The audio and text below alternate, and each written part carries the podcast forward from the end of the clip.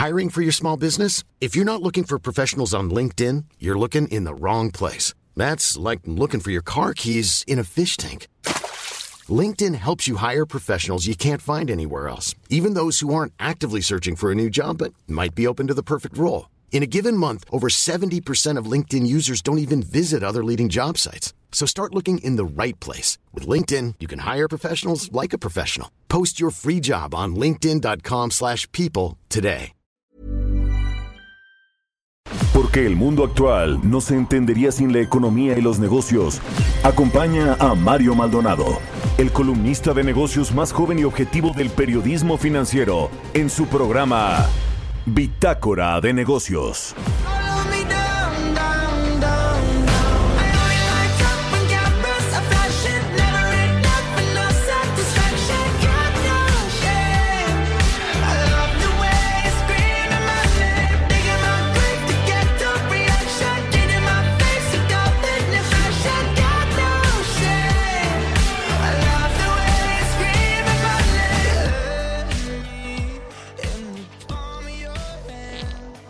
¿Qué tal? ¿Cómo están? Muy buenos días. Bienvenidos a Bitácora de Negocios. Yo soy Mario Maldonado y me da mucho gusto saludarlo como todos los días, pero hoy en especial en este lunes primero de junio arrancamos el sexto mes del año y lo hacemos, bueno, pues con una nueva normalidad. Así que, pues a darle todos a esta eh, eh, pues nueva fase de la epidemia, pero pues a ponerle la mejor cara y hacer nuestro tener conciencia de lo que tenemos que hacer en esta nueva normalidad para evitar que se siga expandiendo este terrible virus.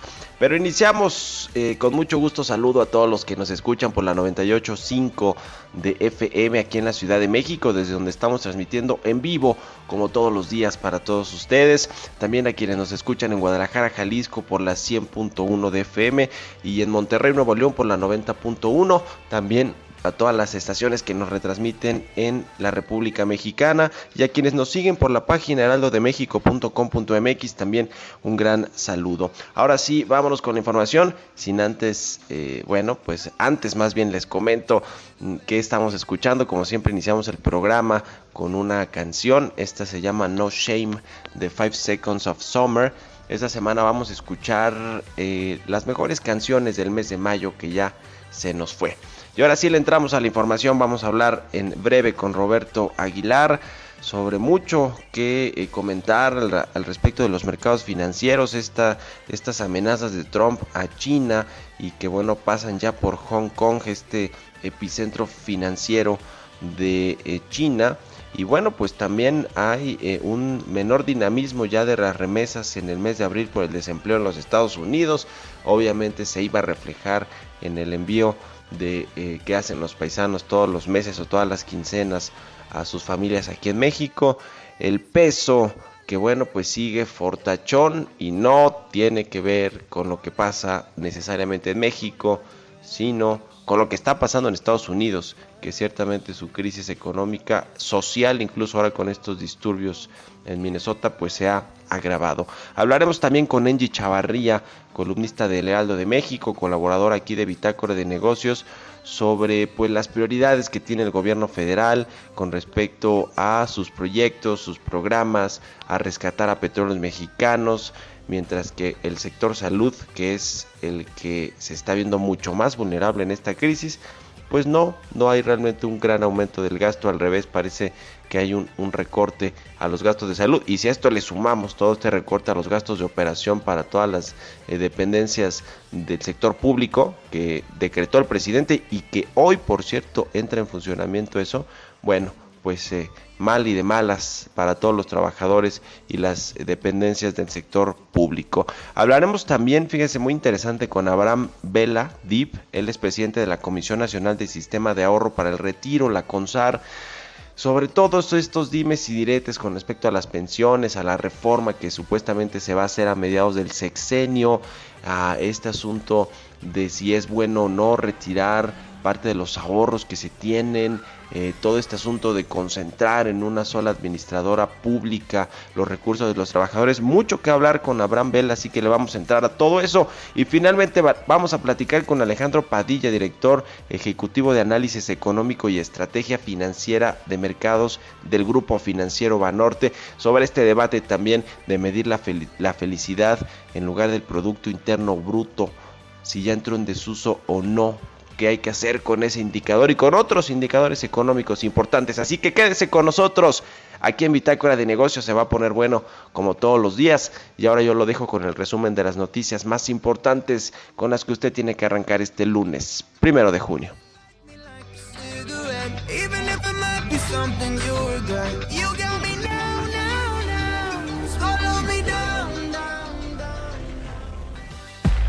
El resumen. El juez segundo de distrito en materia administrativa especializado en competencia económica, radiodifusión y telecomunicaciones, Juan Pablo Gómez, aceptó el amparo presentado por Greenpeace México y ordenó suspender de manera provisional la aplicación del acuerdo del SENACE y CENER en materia de generación de energía eléctrica. Industriales consideran que el costo de no adoptar una política contracíclica ocasionará que la crisis económica en México, resultado de la epidemia por el COVID-19, sea más profunda y en su escenario más adverso ocasione una baja del 8.8% del PIB y una pérdida de 1.400.000 puestos de trabajo, los cuales tardarán seis años en reponerse. El Centro de Estudios Económicos del Sector Privado consideró que, aunque ya es tarde, el gobierno aún puede tomar acciones decididas para enfrentar la emergencia económica. Graciela Márquez, secretaria de Economía, exhortó a la población a usar el CODI, pues esta herramienta permite hacer pagos digitales sin utilizar dinero en efectivo. Dijo que es muy importante, sobre todo ahora, para protegernos de muchas maneras para evitar los contagios. La compañía Fomento Económico Mexicano FEMSA pagará al Servicio de Administración Tributaria 8.790 millones de pesos para finalizar diferencias de interpretación que existían sobre impuestos pagados en el extranjero sin recurrir a instancias judiciales. El Infonavit informó que a pesar del incremento en los riesgos del sector financiero mexicano, Standard Poor's confirmó la calificación MX AAA con perspectiva estable a la institución. Bitácora de negocios. El editorial.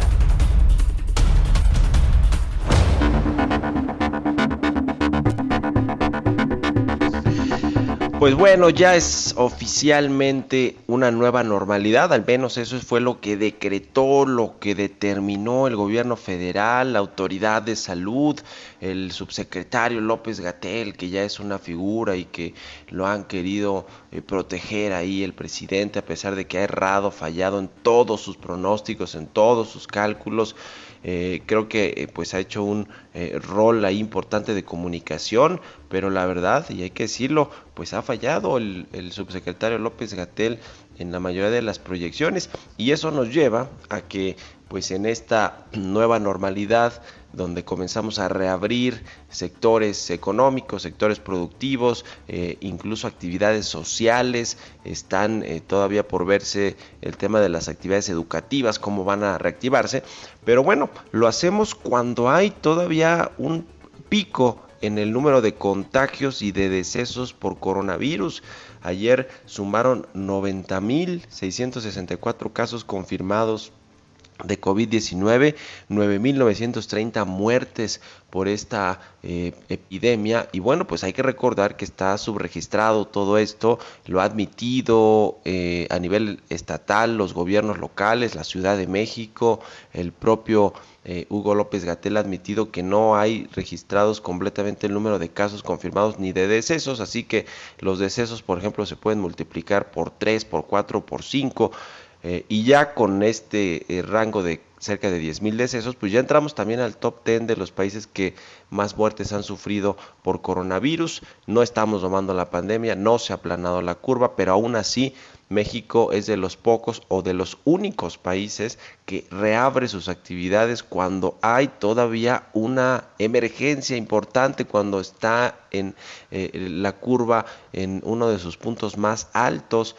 en cuanto a contagios, en cuanto a decesos, pero bueno, pues ahí hoy reabrirán, según el Instituto Mexicano del Seguro Social, cerca de 18 mil empresas sus puertas, empresas y negocios, eh, supuestamente con los eh, debidos cuidados y sanitarios y medidas de salud para evitar una, un rebrote, o más que un rebrote, que es lo que hizo Hugo López Gatel, para evitar que siga eh, aumentando el número de contagios y por consiguiente el número de muertes, porque no ha, digamos, la primera ola de contagios y de fallecimientos no ha terminado. Esa es la realidad, aunque Lugo López Gatel y el gobierno federal quieran pues decirnos otra cosa y pintarnos otra realidad. Pero bueno, pues mientras son una peras o son manzanas, el presidente ya dijo y ya va en camino eh, eh, a Cancún, hacia Cancún, vía por la carretera para pues allá dar el banderazo de uno de los tramos de su proyecto insignia, el Tren Maya, que por cierto va a ser un proyecto enfocado al turismo y no hay turismo y no va a haber turismo en mucho tiempo, al menos nada parecido a lo que teníamos antes de la pandemia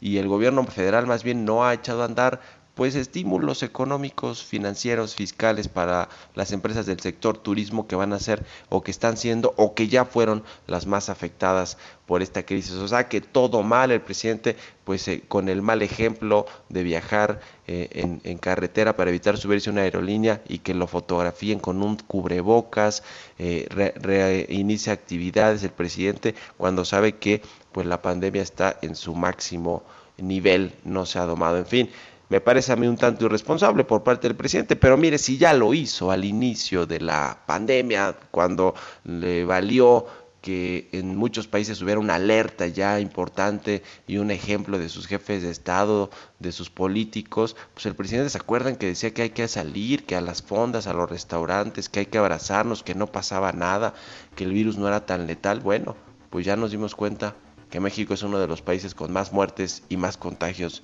en el mundo. Pues sí, por no atender las recomendaciones de la Organización Mundial de la Salud. En fin, pero eso sí, ahorita sí quieren mandar a López Gatel, a este grupo de expertos y demás, en fin. Pues usted tiene la mejor opinión como siempre, escríbamela a mi cuenta de Twitter, arroba Mario Mal, a la cuenta arroba Heraldo de México, son las 6 con 12 minutos, vámonos con los mercados financieros. Mercados bursátiles. Roberto Aguilar ya está en la línea telefónica como todos los días. Mi querido Robert, te saludo con mucho gusto. ¿Cómo estás? Buenos días. ¿Qué tal, Mario? Muy buenos días. Excelente inicio de semana. Pues fíjate que las bolsas asiáticas tocaron su mejor nivel en tres meses, apoyadas justo por el avance pues esta reapertura de más países e indicadores económicos mixtos de China, que bueno, pues fueron interpretados de manera positiva. Pero estos, fíjate que estas noticias aparentemente pesaron más que las crecientes protestas y disturbios en 15 estados y 39 ciudades y la capital de Estados Unidos por la violencia policíaca que incluso obligaron al presidente Donald Trump a refugiarse en el búnker de la Casa Blanca y también las declaraciones del presidente estadounidense el viernes contra China que se centraron en Hong Kong y que no incluyeron por lo menos el tema comercial.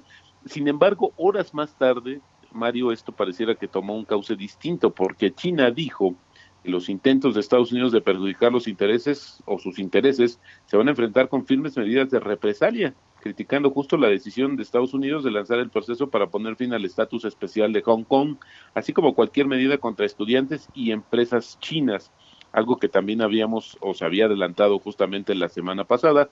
Pero también lo más relevante, Mario, es que de acuerdo con la agencia Bloomberg, China ya ordenó a las principales empresas estatales que detengan algunas compras de productos agrícolas de Estados Unidos, incluyendo la soya y la carne de cerdo. Esto provocó que los futuros de las bolsas de Estados Unidos estén ligeramente a la baja.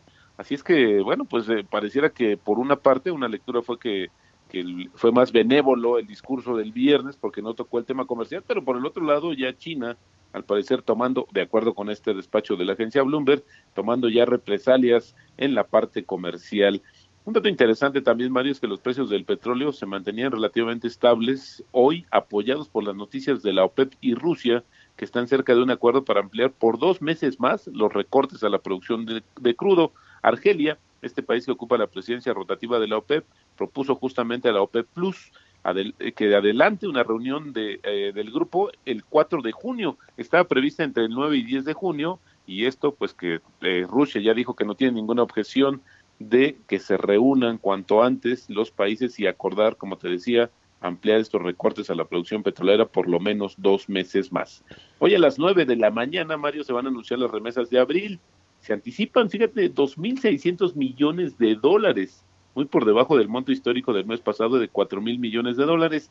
Uno de los factores que explicaría el menor dinamismo de justamente los envíos es el creciente desempleo en Estados Unidos, cuya tasa, por ejemplo, en la parte latina es mucho más amplia y también las restricciones de movilidad en la frontera y esto pues llama mucho la atención porque el presidente mismo, el presidente Andrés Manuel López Obrador había adelantado, según sus datos, que venían también fuertes las remesas de abril, pero pareciera que no va a suceder. Ya a las nueve vamos a ver justamente con el dato oficial. Y bueno, pues una noticia interesante, Mario, es que el tipo de cambio cerró el mes en su mejor nivel de 11 semanas y también obtuvo su mayor ganancia mensual en 25 años. Esto fue impulsado por el eh, justamente en el periodo de por el optimismo sobre la reapertura económica de varios países tras semanas de confinamiento por el coronavirus y también la debilidad global que experimentó en estas semanas el dólar a nivel, eh, como te decía, a nivel global. La bolsa, las bolsas de valores o la, el mercado bursátil de México, pues no tuvo una historia totalmente diferente cerró eh, justamente el viernes y el mes con pérdidas. Ahorita el tipo de cambio, Mario, está cotizando en 22.03, pero fíjate que hace un par de horas ya estuvo debajo de los 22 pesos. Se registraron operaciones en 21.93. Y bueno, esto es lo que tenemos justamente en, eh, como las notas más interesantes. Y solamente sumaría, Mario, si me lo permites, que también hay una cierta, pues, uh, ¿cómo te podría decir? Eh, optimismo sobre el tema en Europa y que justamente algunos indicadores habrían señalado que ya pasó eh, la peor parte en este continente, en este, justamente con esos países, y que esto pues también es uno de los factores que está impulsando el optimismo de los mercados. Ahora están como divididos, Mario, algunos, como te decía, pues viendo estos avances en términos de la relajación, de la reactivación, y por el otro lado, pues las preocupaciones crecientes sobre el tema del enfrentamiento entre Estados Unidos y China, que hoy pues tiene un una vertiente eh, que se había originalmente centrado en la parte política por el tema de Hong Kong, pero al parecer si de comprobarse esta información que te decía ha circulado ya, pues será uno de los elementos o factores que estará muy pendiente de los mercados y que bueno, pues podría incluso revertir parte de este optimismo, Mario. Justamente así es como está. 2201 ya se eh, actualizó nuestra cotización del tipo de cambio.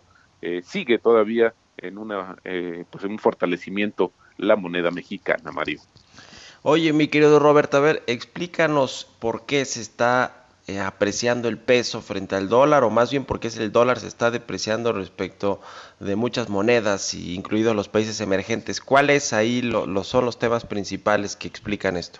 Fíjate que lo hemos visto justamente en los últimos, en las últimas semanas y como ha, eh, como ha pasado, eh, tenemos el dólar que se mide con una canasta de siete de las, las monedas más importantes de este, de este planeta y una de ellas en esta canasta, la que tiene mayor proporción, Mario, es justamente el euro.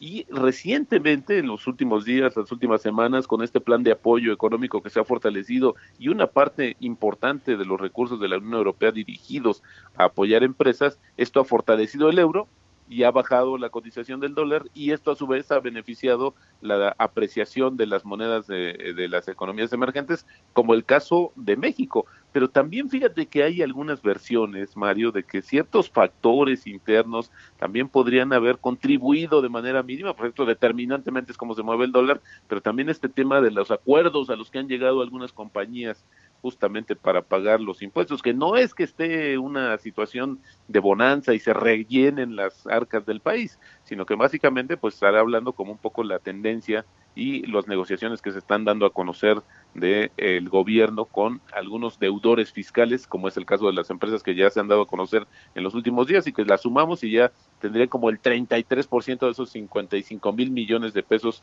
que el gobierno, que específicamente el presidente, dijo que se debían, tenían deudos fiscales 15 compañías eh, muy importantes de México y al parecer habrá noticias en esta en los siguientes días sobre este tema, pero principalmente Mario, la debilidad del dólar fortaleciendo las monedas emergentes y en especial al peso mexicano.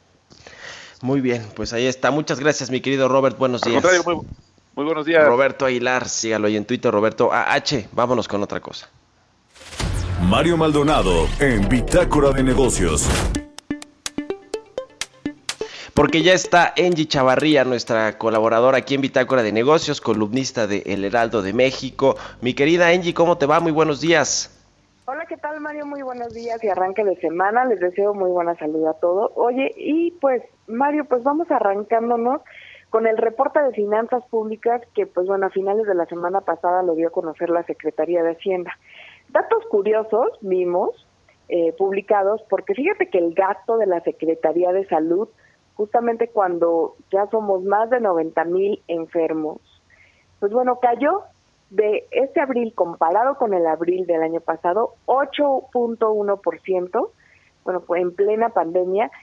Apenas el del INS y el del ISTE creció su gasto 6.3%, o sea, nada.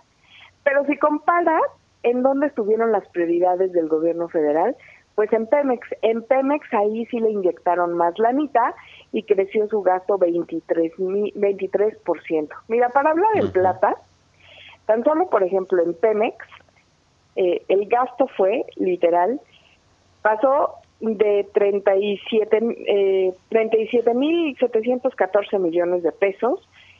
Pues bueno, esto fue para este abril, pero si lo comparamos con el del año pasado, apenas fue de 29.860 millones de pesos. Y pues bueno, si revisamos un poco más los números, Mario, se supone que la Sedena está ayudando intensivamente en el tema de COVID-19. La razón es, y por lo que nos preguntamos, ¿por qué en abril su gasto se redujo 12% en términos reales y para gobernación sí hubo un aumento de 19.3% cuando no hemos visto actividades importantes eh, por parte de esta Secretaría? Pero más a detalle, la Secretaría del Trabajo y Previsión Social fíjate que tuvo un aumento casi del 196% en su gasto. Pues literal si vemos los números, Mario, pues son, ya vemos en dónde están las prioridades del gobierno. Y también, pues bueno, eh, justamente el presidente eh, Andrés Manuel López Obrador comentaba la semana pasada que ellos, eh, él no busca que su gobierno se endeude más, pero en diciembre de 2019 la deuda neta era de 11.4 billones de pesos. En abril de 2020 fue de 13 billones. Y pues bueno, ahí vemos entonces que quiere o no endeudarse para apoyar empresas y fuentes de empleo o para qué se endeudó. Eso es lo que no sabemos. Sí, de todos modos va a aumentar la deuda por la depreciación del peso y por cómo se mide la deuda neta respecto del Producto Interno Bruto, porque la economía está cayendo. Todo un tema, pero qué grave esto, te, esto es de las prioridades, Engie, que como bien dices, este reporte eh, del primer eh, cuatrimestre del año, pues nos refleja que no es una prioridad el sector salud, a pesar de que está en crisis y de que hay una emergencia sanitaria. Qué grave eso, ¿no? Es muy grave porque también comencemos a, pues bueno, a planear que en los próximos meses ya van a empezar a ver de dónde van a sacar dinero para el gasto de una vacuna. Ya está muy cerca. Algunos países consideran que entre septiembre y, noviembre van a tener, pues bueno, eh, esta vacuna. Algunas empresas han dicho que ya la podrán ellos acceder, ¿no? Por lo menos ofrecértela. Y yo creo que en México no vamos a ver claro hasta el primer trimestre del otro año porque pues los números no salen y las prioridades del gobierno no están de verdad en la Secretaría de Salud o en proyectos productivos para las empresas. Lo estamos viendo que solo está en Pemex, que es en la construcción de dos bocas, y también en turismo, que es en la construcción del tren. En el tren Maya. Qué, qué delicado, Angie. Pues muchas gracias. Rápido tus redes sociales, mi querida Angie.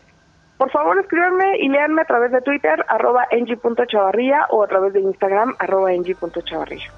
Pues ahí está, muchas gracias Angie Chavarría. Vamos a hacer una pausa, son las 6.24. Regresamos.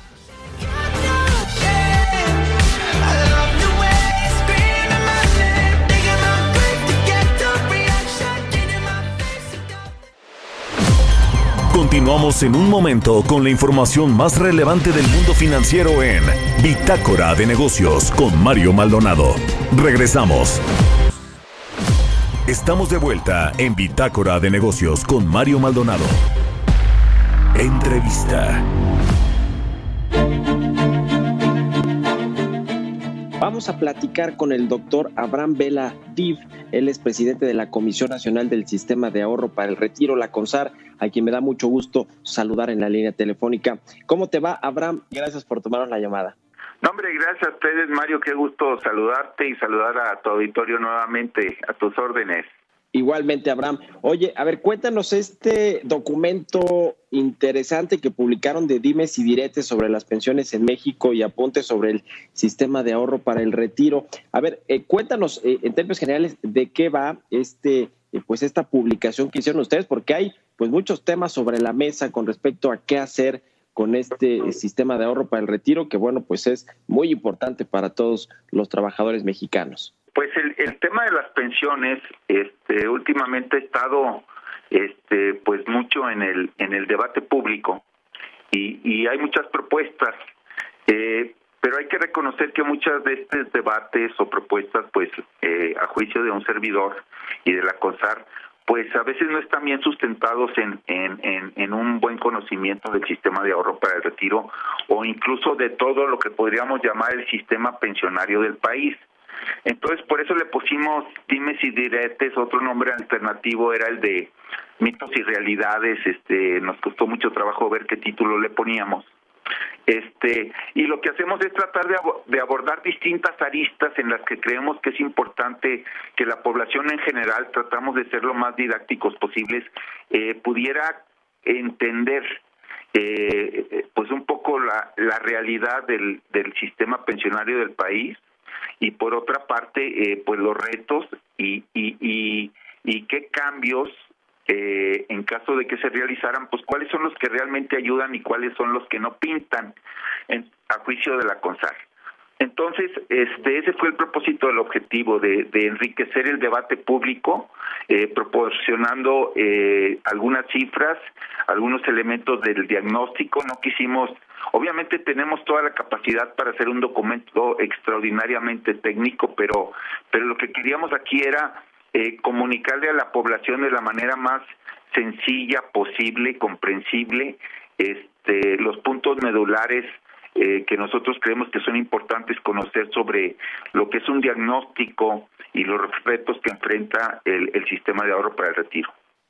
Ahora, lo que sí hay sobre la mesa como, como parte de una propuesta de la CONSAR es crear este Instituto Nacional de Pensiones con un, un criterio y una autonomía eh, propia y, y, y, un criterio administrativo incluso. A ver, nada más para clarificar, este, esta propuesta del Instituto Nacional de Pensiones no tiene nada que ver con esa propuesta de que el gobierno vuelva a controlar el dinero de los trabajadores a través de eh, un, una sola administradora gubernamental. ¿Verdad? Ese es diferente. Efectivamente, mira, te agradezco que, que, toques ese punto porque justamente es pertinente aclararlo porque parece que a algunas personas lo han interpretado así. No, no, no es una propuesta de que los ahorros de, los trabajadores sean administrados por el Estado o una afore única gubernamental, este no, por ahí también salió alguna nota que decía que, que el sistema pensionario en México estaba en, en quiebra técnica, ¿no? o técnicamente quebrado, tampoco es cierto. El, el SAT por definición no puede quebrar porque la pensión del trabajador es pues, el resultado de su propio ahorro, ya sea a través de aportaciones voluntarias o de las contribuciones obligatorias establecidas por la ley, que son las tripartitas del gobierno federal, patrón y los trabajadores, y de los rendimientos que obtiene como resultado de la administración de sus ahorros que realizan estos entes privados que llamamos AFORES y que tienen una responsabilidad fiduciaria con cada uno de los trabajadores porque el trabajador es el dueño de los recursos que están en su cuenta individual. En ese sentido, cada cuenta individual es, es un recurso privado, eh, ya es propiedad de, de un ente privado que es una persona física que es el trabajador. Entonces, eh, y esos eh, recursos pues están seguros, son sagrados y el sistema es eh, financieramente autosostenible. Este, porque la pensión pues será el resultado de lo que el trabajador haya acumulado en esa cuenta.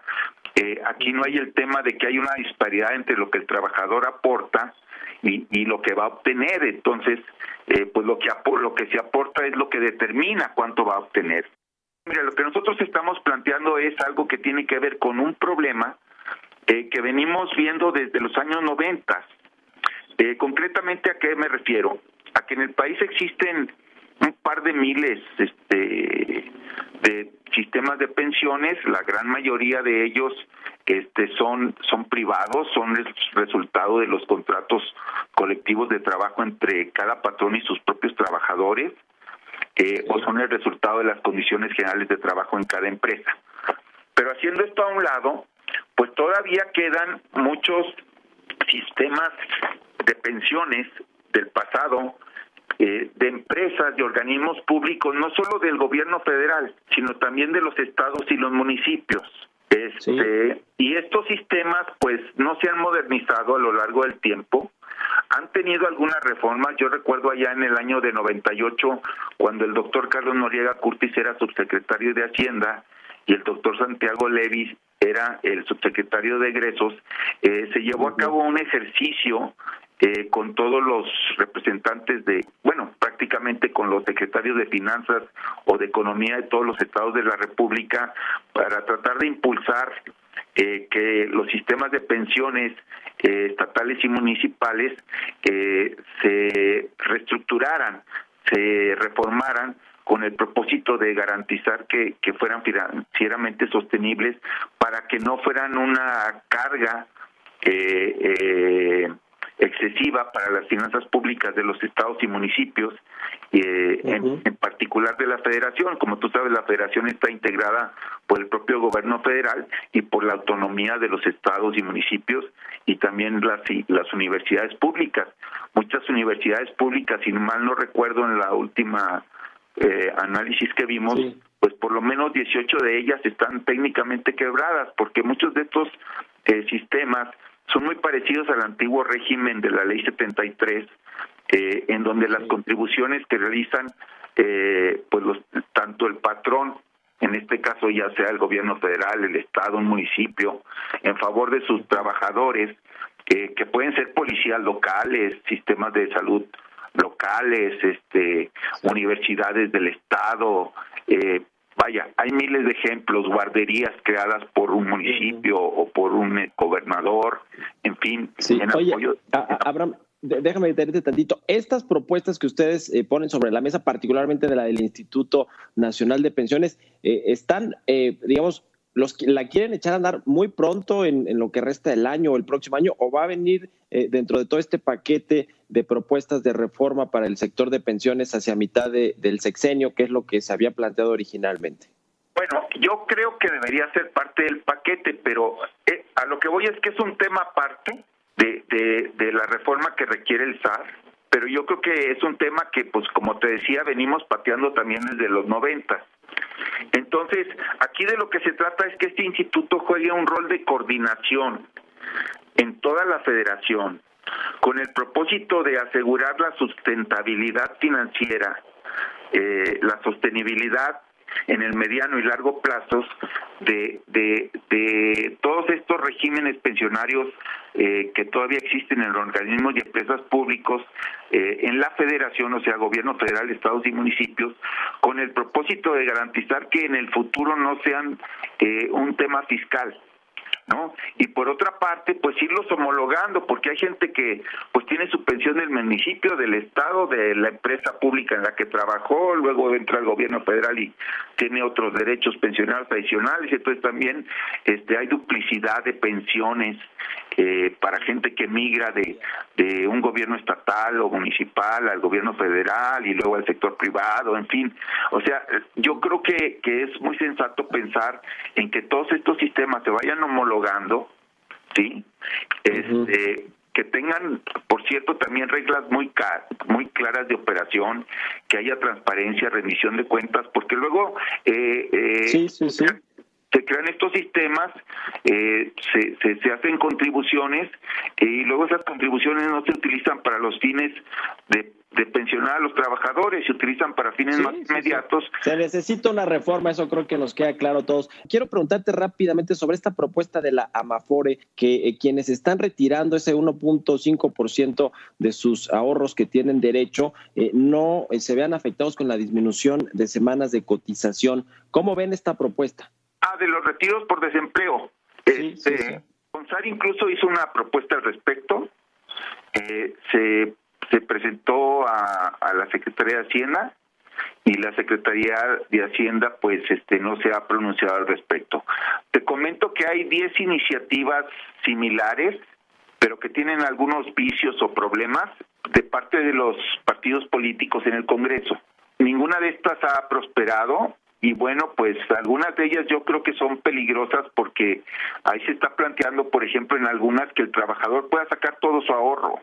Entonces, pues ya le estamos dando al traste a, a, su pensión en el futuro, o que pueda sacar un alto porcentaje. Eh, lo que Amafore concretamente ha venido proponiendo es que cuando el trabajador retire, eh, no se le descuenten las semanas cotizadas. El problema de, de, que no se descuenten las semanas cotizadas es que entonces el número de semanas cotizadas cuando el trabajador llega a su retiro, digamos a los 65 años, pues es que, eh, pues como cotizó menos semanas, eh, pues no puede, puede enfrenta una negativa de pensión. Entonces eso es lo que Amafore quiere que no pase.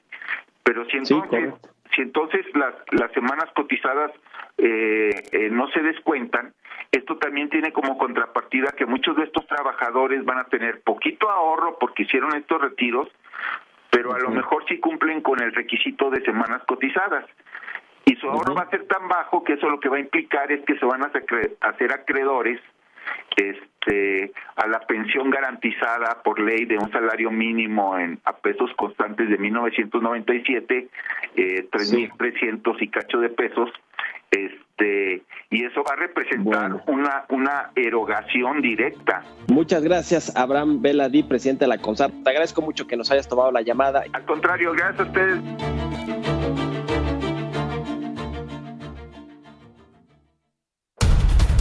Historias empresariales.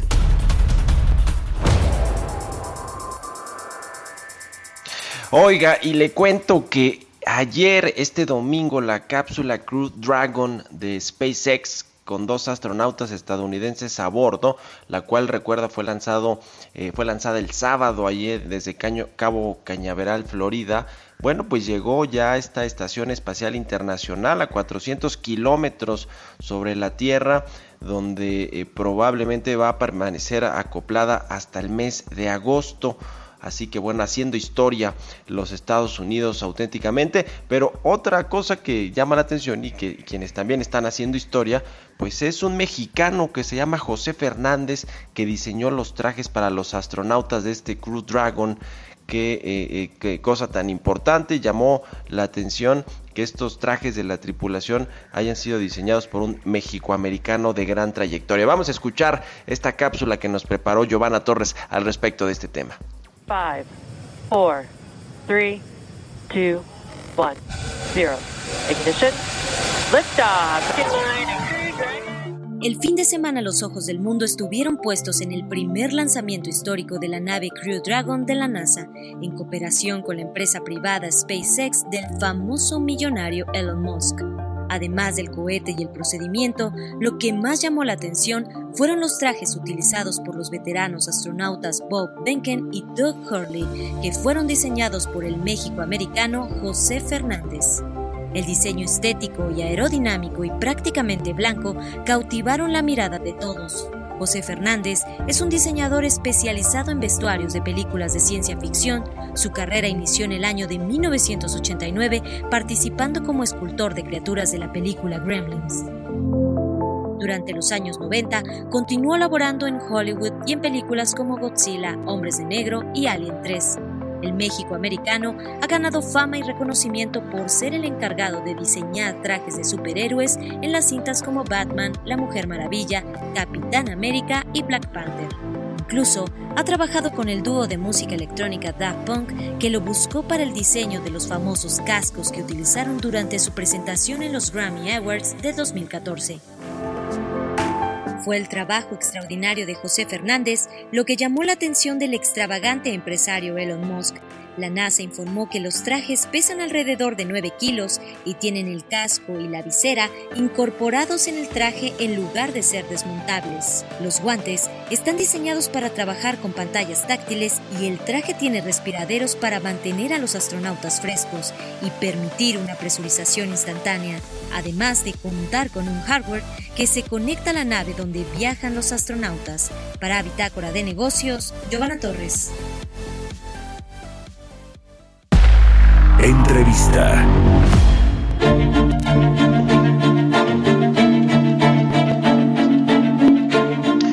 Bueno, pues hay un debate que puso sobre la mesa el presidente López Obrador con respecto a cómo medir la economía mexicana, el crecimiento, eh, indicadores como el del Producto Interno Bruto, la producción de bienes y servicios en México, que es como se mide prácticamente en todo el mundo, aunque eso no quiere decir que no haya índices del bienestar, de la felicidad, que aquí en, en México el mismo INEGI pues eh, eh, eh, ya mide de alguna manera en sus encuestas. Pero bueno, pues para entrar a este tema y al tema de cómo vienen los pronósticos económicos para el cierre del 2020, me da mucho gusto saludar en la línea telefónica a Alejandro Padilla.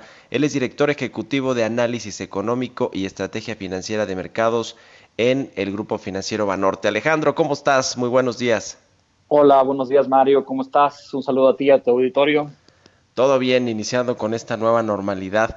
Pero a ver, cuéntanos tú cómo ves este debate, ¿tiene sentido, no tiene sentido? Eh, ¿qué, qué, se, ¿Qué se dice en otros países? Eh, eh, creo que no se va a dejar de medir el PIB, pero el presidente quiere que se le ponga casi igual de atención a otros indicadores como este del Producto Interno Bruto. Cuéntanos, ¿cómo ves tú el asunto?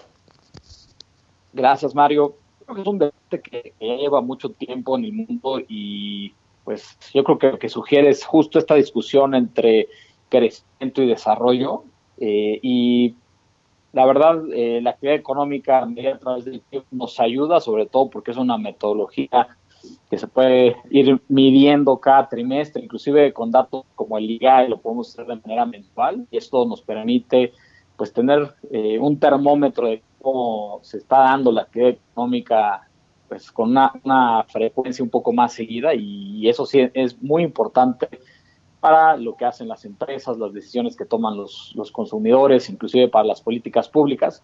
Pero también hay toda una serie de indicadores que están mucho más asociados al bienestar, que también son muy importantes. Y yo creo que eh, es una discusión en estos momentos de pandemia, donde el mundo pues está viendo probablemente un cambio de paradigma importante y que sugiere muchos de nosotros debemos de replantearnos eh, pues cómo va a ser la vida después de la pandemia. ¿no? Entonces, traer al debate este tema de indicadores adicionales al PIB que calculen el bienestar, cómo está el nivel de educación, cómo está la mortandad, etcétera, porque hay muchos que existen y muchos de ellos también se calculan en México, creo que se vuelve importante, también se vuelve importante que formen parte integral de las políticas públicas y creo que va a ser un debate, es un debate sano y un debate que probablemente va a estar continuando en las próximas semanas y en los próximos meses, y no solamente aquí en México, en todo el mundo.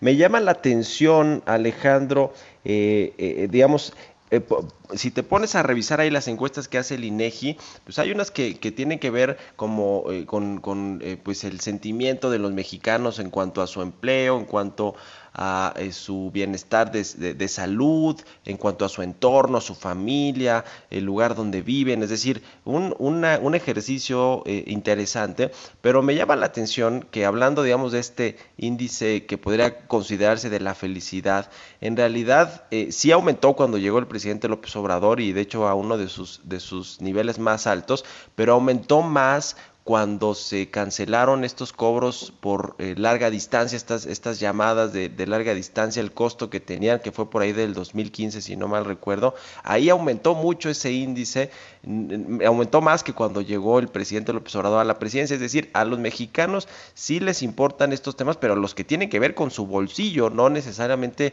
los que te crean expectativas o, o, u otra cosa, ¿no? Y eso sin contar que además México en esta eh, en una tabla de internacional que hacen ahí expertos del sector privado junto con la con la ONU, la Organización Nacional de la Organización de las Naciones Unidas, México rankea bastante bien, está entre los primeros 25 países de 150 en términos de índices de felicidad, es decir, no estamos mal en eso, aunque el presidente lo quiera medir, ¿no? O sea, los mexicanos creo que eh, con todo y todo, ahora sí que como diría el presidente, con todos los pesares, sí tienen estos índices de felicidad altos.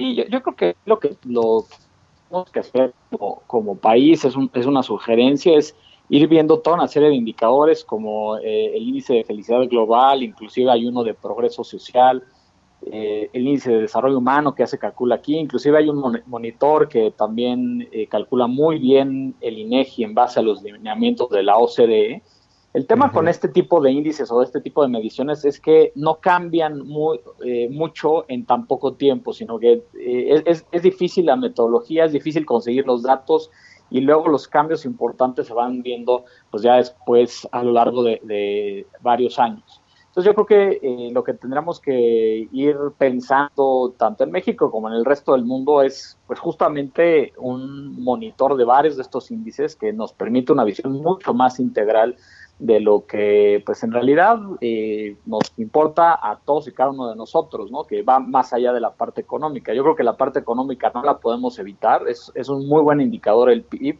eso nos permite también compararnos con otros países, permite compararnos con nosotros mismos a lo largo del tiempo y como dije, va cambiando de una manera mucho más rápida, lo cual también nos da la oportunidad de hacer las modificaciones o los cambios que sean necesarios. Pero los otros índices y las otras mediciones también se vuelven bien importantes porque finalmente el ser humano es mucho más complejo y la sociedad es mucho más compleja que tan solo algunos indicadores. ¿no? Entonces, por eso creo que va a ser un debate todavía muy interesante ah, en las próximas semanas y en los próximos meses, y no solamente aquí en México, en distintos países porque al final del día lo que queremos es una sociedad que sea pues mucho más igual, mucho más incluyente y muchos de estos índices eh, o muchas de estas medidas lo que consideran es también pues la incorporación de la mujer a, la fuerza laboral, la libertad de expresión, las libertades políticas, o sea, hay toda una serie de dimensiones. Es, sí, sí, sí, que hace mucho sentido. Sí, hace mucho sentido y creo que se tienen que medir sin dejar de lado el Producto Interno Bruto, por supuesto, pero hablando del PIB, ¿Cómo ven las proyecciones para este 2020? El Banco de México ya puso tres escenarios, algo que no hacía anteriormente y el peor es que caigamos 8.8%, se pierdan 1.4 de millones eh, de, empleos. Eh, ¿Cómo ves este asunto? Que creo que la caída ya es un hecho, pero el, asunto de la recuperación, Arturo Herrera, el secretario de Hacienda, dice, por ejemplo, que sí va a ser en V, pero en una V asimétrica. No entiendo muy bien qué quiso decir pero, pero, pero dice que la recuperación no va a ser en forma de U, es decir, una caída y un, y un estancamiento prolongado. ¿Tú cómo la ves? En, en Banorte lo que estamos pronosticando es una caída del PIB de menos 7.8% este año. Y yo creo que en relación a esto que comentas, que es yo creo que el debate hoy en día también en, mercados financieros y entre economistas es justo pues la forma de recuperación o cómo va a ser la dinámica del PIB hacia adelante eh, y, yo creo que hay tres grandes dimensiones. ¿Qué cae el PIB? O sea, la magnitud. La otra es qué tanto tarda en recuperarse. Y la tercera es qué tipo de forma o, qué tan rápido puede ser la recuperación.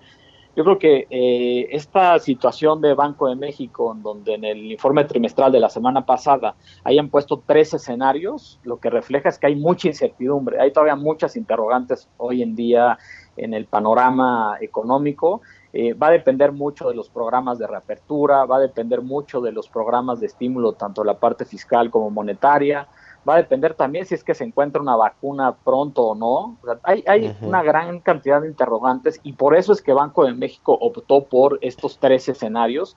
Y lo que refleja esto es que hay una gran incertidumbre y que pues, va a ser un año muy complicado en términos de actividad económica. Repito, nosotros traemos menos 7.8% para este año en México.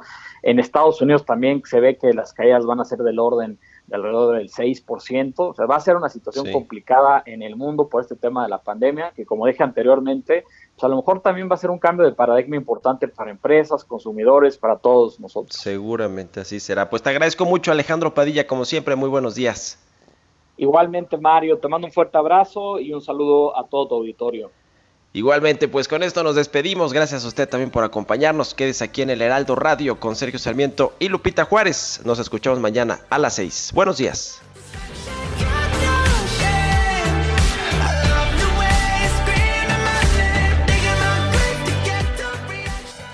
Esto fue Bitácora de Negocios con Mario Maldonado, donde la H suena y ahora también se escucha. Una estación de Heraldo Media Group.